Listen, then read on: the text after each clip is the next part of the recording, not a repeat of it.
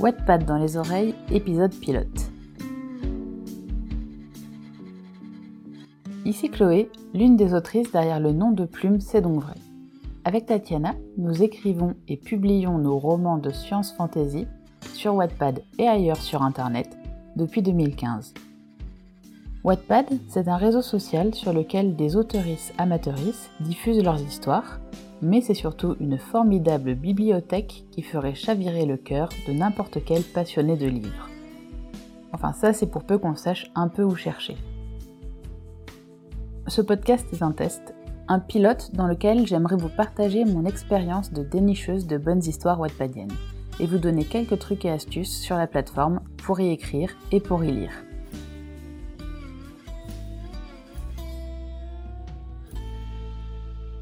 Alors bien sûr, quand on commence un projet de podcast et qu'en plus on aimerait le faire durer dans le temps, quelque chose comme une fois par mois, quand on commence un tel projet, on fourmille d'idées, de sujets qu'on a envie d'aborder, de rubriques, de trucs qu'on veut présenter. Euh, on cherche un format, on tâtonne. Donc voilà. Pour cette première, je vous propose de tester trois formats dans mon fil d'actu qui consiste à prendre les 24-48 heures du fil d'actu de notre compte, de le remonter, de le décortiquer et de le résumer. Ensuite, une traditionnelle et incontournable critique puisque pour percer sur Wattpad sans trop se fatiguer, il faut faire des critiques. Et enfin, dernière rubrique, il n'y a pas que Wattpad dans la vie, un petit défocus vers un contenu internet qui nous aura interpellés ces dernières semaines. Commençons tout de suite avec Dans mon fil d'actu. Déjà, qu'est-ce que c'est le fil d'actualité sur Wattpad? Le fil d'actualité est alimenté par les personnes à qui vous vous êtes abonné. S'il poste un nouveau chapitre, vous le saurez, et s'il commente ou il vote, ben, tout ça se retrouve dans votre fil d'actualité. Sur l'application mobile, c'est très accessible. Sur le site internet, euh, il faut le chercher un petit peu plus, mais on le trouve. Deuxième conseil, après, euh, faites des critiques pour être connu sur Wattpad.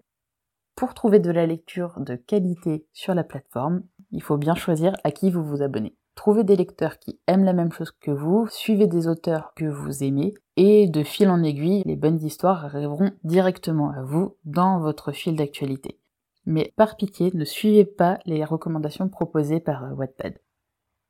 Donc, qu'est-ce qui s'est passé dans le fil d'actu de notre compte? Ces 24-48 heures Je précise que c'est les 24-48 heures avant le moment où j'ai écrit le podcast, qu'on est trois jours plus tard au moment où j'enregistre, et j'imagine qu'on sera encore trois jours plus tard au moment où on postera finalement euh, le podcast, mais on va faire comme si. Hein. Je scrolle vers le bas, comme j'actionnerais les rouages d'une machine à remonter dans le temps. Première chose qui me saute aux yeux, les participants de Oui Entraide sont très bavards. J'ai Miss Redin L et Onir qui laissent des énormes pavés très constructif sur les histoires qui participent au programme euh, We Entraide. We Entraide, c'est une communauté d'auteurs qui tire au sort régulièrement plusieurs histoires qui vont être lues et commentées avec bienveillance par tous les membres de la communauté, dont le but d'améliorer les, textes et que donc chacun améliore son niveau. C'est vraiment un projet qui mérite le coup d'œil, surtout si vous cherchez des bons retours et des retours construits sur vos écrits. Si je glisse le doigt un petit peu plus loin, il y a un autre détail qui attire mon attention. Christophe Nolin qui commente un bouquin intitulé Algocratie. Ce qui ne me surprend pas puisque euh, vu le nom ça doit parler de maths et que Christophe il est plutôt du type matheux. Je clique et la première surprise, l'auteur a un pseudonyme en user puis euh, une suite de chiffres. Ce qui tente à laisser penser que c'est un nouvel utilisateur. Il s'appelle Pierre Eudier, d'après son profil. Il est inscrit depuis le 1er avril. Il a une description très adulte, peut-être un petit peu trop sérieuse. Mais bon, cela dit, un banquier analyste qui écrit de l'ASF, c'est pas banal, et je comprends mieux pourquoi mon fil d'actu s'excite un peu sur le sujet. Et puis ce Pierre, il a l'air de savoir où il a mis les pieds. Il sait sans doute fader la littérature anglaise des contes officiels de Wattpad, comme le laisse à penser le petit tag features dans la description de son histoire. En fait, côté anglais, ce mot-clé vaut comme une candidature pour faire ajouter votre histoire à la liste de celles mises en avant par le staff de Wattpad. Mais c'est pas encore quelque chose qui existe dans les autres langues que l'anglais, même si ça arrivera un jour. En attendant, les listes actuelles ont été mises à jour l'été dernier, ce qui commence à dater. Algocratie. Je me note le nom quelque part, car avec les ambassadeurs francophones, l'équipe de modération officielle de Wattpad, nous sommes toujours à la recherche de bons bouquins de science-fiction pour alimenter le profil Science-Fiction FR, pour lequel je pose aussi ma voix pour les critiques de la bibliothèque du vaisseau, ce qui, je l'avoue, m'a donné envie de réaliser ce podcast. Retour dans le flux et grosse nouvelle, c'est la 20e édition des Joutes Wattpadiennes. Transférée de chez Emanette au compte du collectif des éditions du Cercle des Manticores, on pouvait pas faire plus court, les joutes, c'est une super façon de découvrir des autoristes et c'est un très bon exercice d'écriture. Alors je ne résiste pas à l'idée de vous partager le thème. L'enfant et l'ombre. La première fois, il avait cru rêver. La seconde fois, il avait cru devenir fou. La troisième fois, il y avait cru. Elle lui avait fait signe et lui avait demandé de la suivre. Si ça vous inspire, rendez-vous sur le compte des éditions du Cercle des Manticores pour euh, voir les modalités de participation si les inscriptions ne sont pas déjà pleines. Pour conclure ce petit survol de notre fil d'actualité, les nouvelles parutions et les nouvelles mises à jour. Béatrice Opter a publié la fin de son livre Le Visiteur des Ténèbres de son cycle Spirit Mundis. Je ne sais pas exactement de quoi il s'agit, mais Béatrice a une plume plutôt solide. Le livre est terminé il n'est pas très long, donc ça se laisse prendre. La Tajourienne démarre un nouveau projet avec la Yéménite et la Patride. Si vous vous intéressez un petit peu aux chroniques, je ne peux que vous conseiller d'aller lire celle de Lata.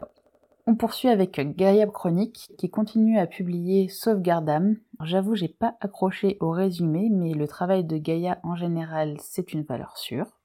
Le Greg s'est remis à publier L'aube d'un monde meilleur. Je vous le conseille. L'histoire a été privilégiée et c'est tout à fait mérité.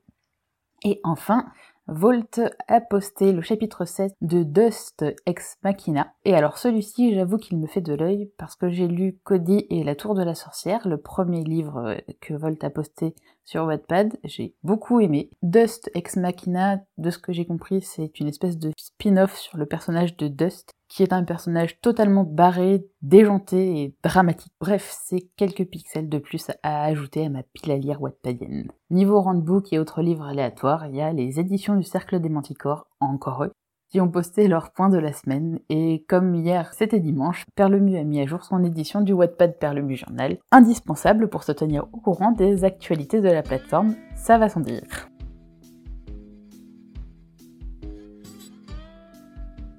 Allez, fin du voyage dans le temps, on va passer à la critique. Et on ne va pas se mentir, l'idée de faire un podcast sur Wattpad vient de là. De l'envie de vous partager les perles et trésors glanés sur la plateforme. Commençons par le meilleur, l'indétrônable, ce qui rendra cette première fois, ce premier micro, si délectable. Bientôt trois ans à user mes yeux sur le orange vif de l'application, et je n'ai pas trouvé mieux que cette histoire. Parce qu'il y a des bouquins qui vous attrapent aux premières lignes, qui vous habitent à chaque mot, qui vous tiennent en haleine, qui vous hantent. Les pages passent et vous n'en revenez pas. Les trois opus de Chevalier Larouille sont tous de cela. Premier chapitre Soleil de plomb. Les plaines arides d'ocre et d'or, parées du labeur des gueux, sillon brun d'une jachère retournée, exaltent un parfum de terre fraîche, de thym de lavande sauvage auquel s'ajoute l'âcre poussière des chemins.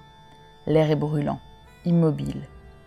Aux stridulations entêtantes des cigales, vous êtes en pays d'oc, ou dans quelques régions du sud de la France aux versants rocheux couverts d'une garrigue pelée. Le pas fatigué d'un cheval trouble la torpeur du zénith.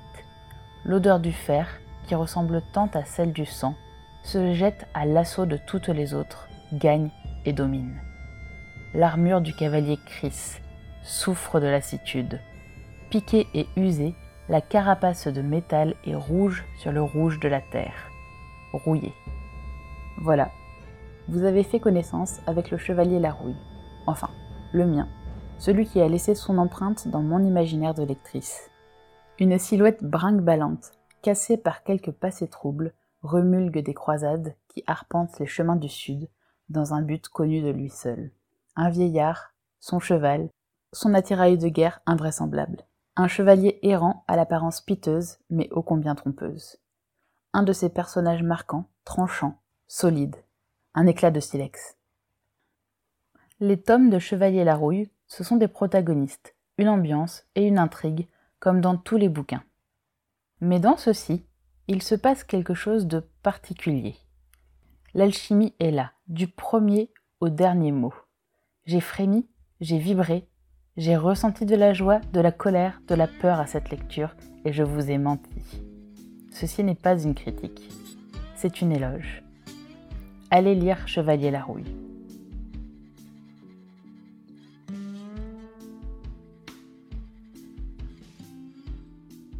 Et la prochaine fois quand j'écrirai le podcast, je me ménagerai des transitions un petit peu plus simples. Sans transition donc, il y a une vie en dehors de Wattpad, la preuve, il y a YouTube. Aujourd'hui, j'ai envie de vous parler de la chaîne de Léa Bordier, une petite pépite d'humanité. Léa Bordier propose deux formats en particulier. Mon corps, dans lequel elle interroge des femmes sur le rapport qu'elles entretiennent avec leur corps, et c'est comme un petit cocon de douceur et de confiance qui t'amène à penser ton corps et ton propre toi autrement, et Nos aînés, dans lequel Léa interroge des personnes âgées qui se livrent et confient leur histoire à sa caméra je vous invite à aller écouter Roger, 96 ans, parler de la résistance des scouts juifs et protestants sous le régime de Vichy. Ce qui m'a frappé dans ce témoignage, c'est un passage qui semble plutôt anodin, dans lequel Roger explique la façon dont les populations se sont organisées pour procurer aux juifs une nouvelle identité. On a acheté un carton de cartes d'identité on allait à côté au bureau de tabac, on achetait un timbre fiscal pour coller dessus. On mettait une photo d'identité, un coup de tampon. On a trouvé aussi des mairies complices qui nous ont fait directement elles-mêmes leur carte d'identité. Ça a marché jusqu'au jour où la police de Vichy s'en est mêlée. Supposons qu'il y avait des faux tampons, justement, et des fausses cartes il vérifiait au lieu de naissance si la personne existait réellement. On a paré au truc en faisant naître nos gens dans des mairies de villes bombardées comme Le Havre, plus d'état civil, ou alors, encore mieux, en Afrique du Nord. Mais le NEC plus ultra, c'était le double d'identité, c'est-à-dire quelqu'un complice qui vous refilait euh, son identité. Le tout, c'était que la personne qui allait s'en servir n'habite pas la même ville. Restait un autre problème Transposer tout ça à notre époque est simplement impossible tant nous ne sommes plus propriétaires de notre identité. Facebook, Twitter, Wattpad nous laissons des milliards de traces sur Internet. Notre moi numérique est plus parlant que n'importe quel papier d'identité. Pire, il est possible de reconstituer un profil inexistant par les trous qu'il laisse dans toutes ces données, par l'empreinte de son vide. Alors, une résistance telle que Roger l'a décrit serait-elle possible aujourd'hui? Probablement pas, et c'est glaçant, car comme le conclut terriblement bien le témoignage, Aujourd'hui, presque toujours la même chose leur dis, soyez très attentifs, soyez très vigilants. Les choses peuvent basculer très vite. En quelques jours, on est passé de la République au régime de Pétain. Quelques heures. Les députés qui ont voté, enfin un grand nombre de députés, la majorité même, des députés qui ont voté la confiance à Pétain au casino de Vichy étaient des députés élus du Front populaire. Alors soyez très vigilants. Les choses peuvent basculer très vite sans qu'on s'en aperçoive. C'est un élan, ça peut être un mouvement qu'on regrette, mais il est trop tard. Alors, faites en sorte qu'il ne soit jamais trop tard. Et ce sera tout pour aujourd'hui. Je n'ai aucune idée du temps que fera cet enregistrement, mais j'espère que cette petite expérience vous aura plu. N'hésitez pas à nous dire en commentaire ce que vous avez pensé de ces contenus. On changera sans doute la formule la prochaine fois. Peut-être avec du décortiquage de pratiques wattpadiennes ou euh, lire des extraits de textes et des analyses de résumés de premiers chapitres. On envisage aussi de traiter des sujets un peu plus sérieux comme euh, les droits d'auteur, le plagiat, l'écriture inclusive. Enfin bref, les sujets ne manquent pas. Si le contenu vous a plu, n'hésitez pas à faire un tour sur notre page Utip pour nous soutenir. Pensez à voter, commenter et partager ce contenu sur Wattpad ou ailleurs. Sur ce, bonne lecture au pluriel à toutes et à tous.